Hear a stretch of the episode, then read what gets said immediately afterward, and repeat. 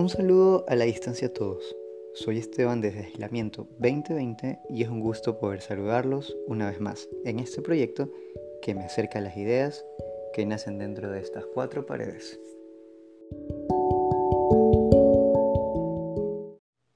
Hace unos días, mientras almorzaba con mi madre, algunas ideas surgieron y salieron a flote. Consideramos la posibilidad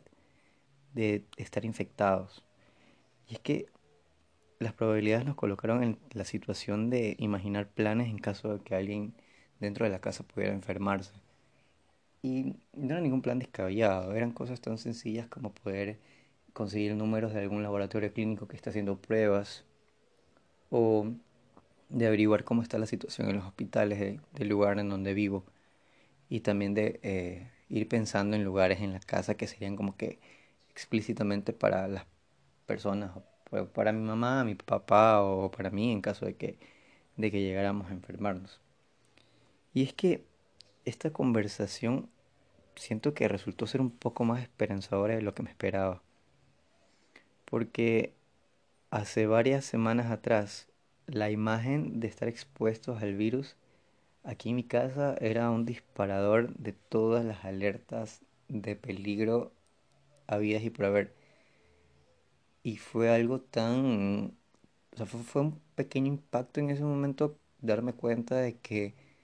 dentro de casa se pudo normalizar el,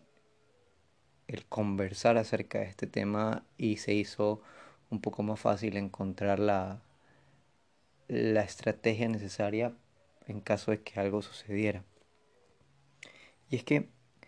si yo llegara a enfermarme, me resguardo mucho en la certeza de que ahora podemos ver de que los sistemas de salud están encontrando la estabilidad para la atención integral y que ahora hay nuevas alternativas en el tratamiento y se conoce tanto hoy que febrero luce como un pasado tan distante y, y casi irreal. Y bueno, fue esto, fue esto que me llevó a la conclusión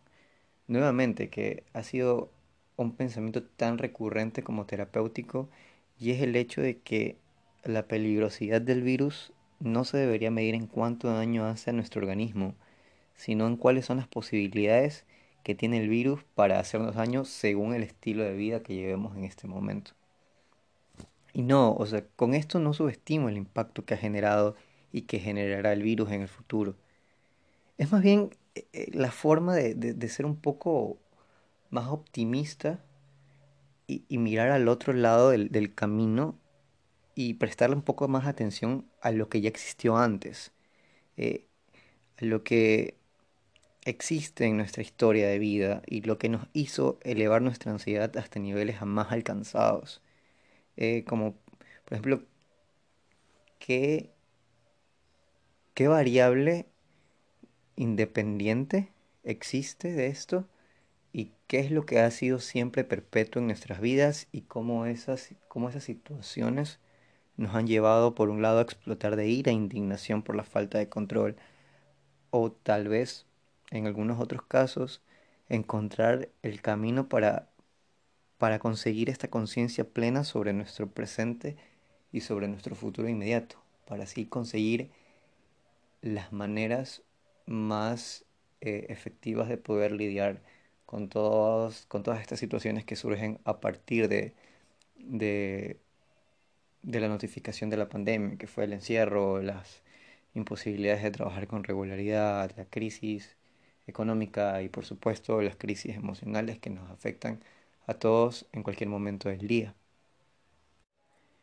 Y es que evaluamos cómo nos sentimos frente a una situación. Cuando nosotros nos ponemos en perspectiva ante un acontecimiento que está sucediendo en nuestro entorno, ponemos en juicio la capacidad que tenemos para afrontarla. Y si hacemos la evaluación y llegamos a la conclusión de que esta situación resulta de un peso mucho mayor, la podemos considerar como una amenaza. Y es que a simple vista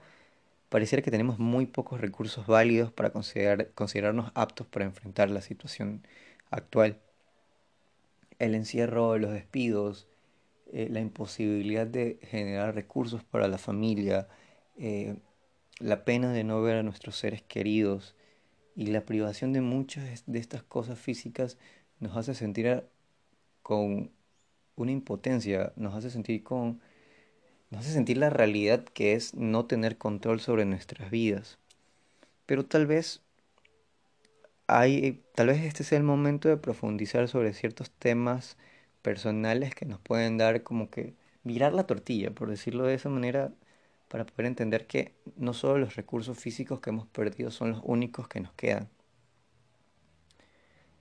Tener la capacidad de mantener un vínculo afectivo lo suficientemente significativo con alguien en estos momentos resulta de un arma muy poderosa que nos permite sobrellevar los días de encierro y los días de, incertidumbre. Porque experimentándolo a, a, modo personal, me doy cuenta que siento que no hay cosa tan satisfactoria como conversar con mis amigos a los que más aprecio en cualquier momento del día, en cualquier, mm, en cualquier día de la semana, los miedos y las incertidumbres que tengo acerca del futuro y darme cuenta de que no estoy solo en esto, de que aunque muchos estemos criados en diferentes entornos, eh, algunos tengan un padre que aún se encuentre trabajando, otros están en búsqueda de la independencia eh, de los padres y, no encuentren la posibilidad de conseguir un trabajo ahora. Todos nos encontramos en una misma situación y es bastante reconfortante la idea de saber de que no estamos solos en esto. Y así también la habilidad para encontrar las reglas de convivencia con uno mismo, que es algo tan importante que nos ha dejado todo esto, es que nos dio la oportunidad de volvernos a reencontrar con esas ideas que surgen a lo largo del día y que terminan siendo eh, opacadas por, eh, por otras actividades que realizamos durante nuestra jornada diaria. Y es que el encierro y la falta de actividad nos acerca un poco más con aquellas cosas que evitamos exteriorizar, evitamos sacar a flote y, analizarlas y, tratar de descomponerlas para, por un lado, encontrar las cosas que pueden mantenerse dentro de, nuestra, de nuestras actividades, de nuestra rutina, de nuestro ser, y aquellas otras cosas que deben ser eliminadas.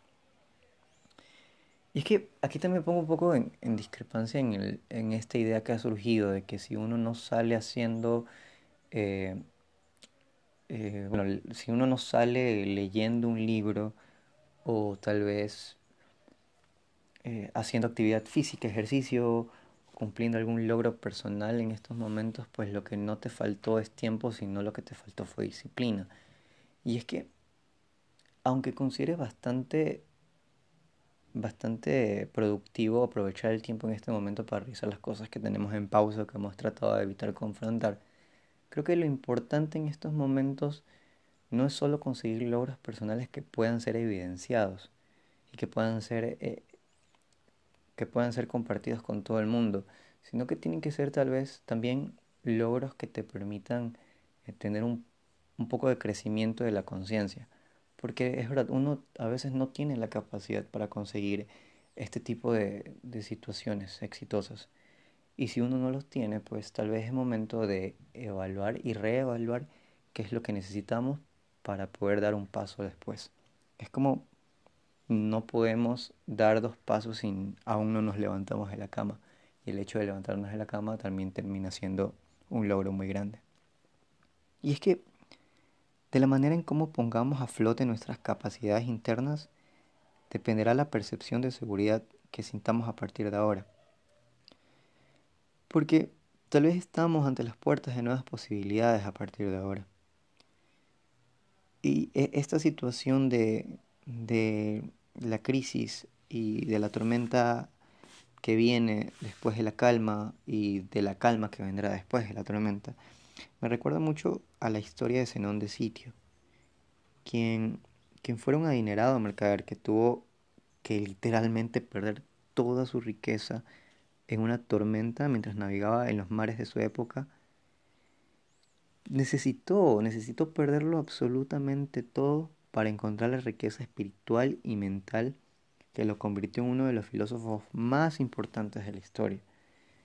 y uno de los creadores de de la escuela del, del, estoicismo, de la escuela del pensamiento del aquí, del ahora y de la no preocupación. Y, y me recuerda mucho a él porque creo que una enseñanza muy importante que nos tiene que llegar a todos en este momento es de que tal vez, tal vez necesitamos y tuvimos que naufragar para poder encontrar el camino correcto.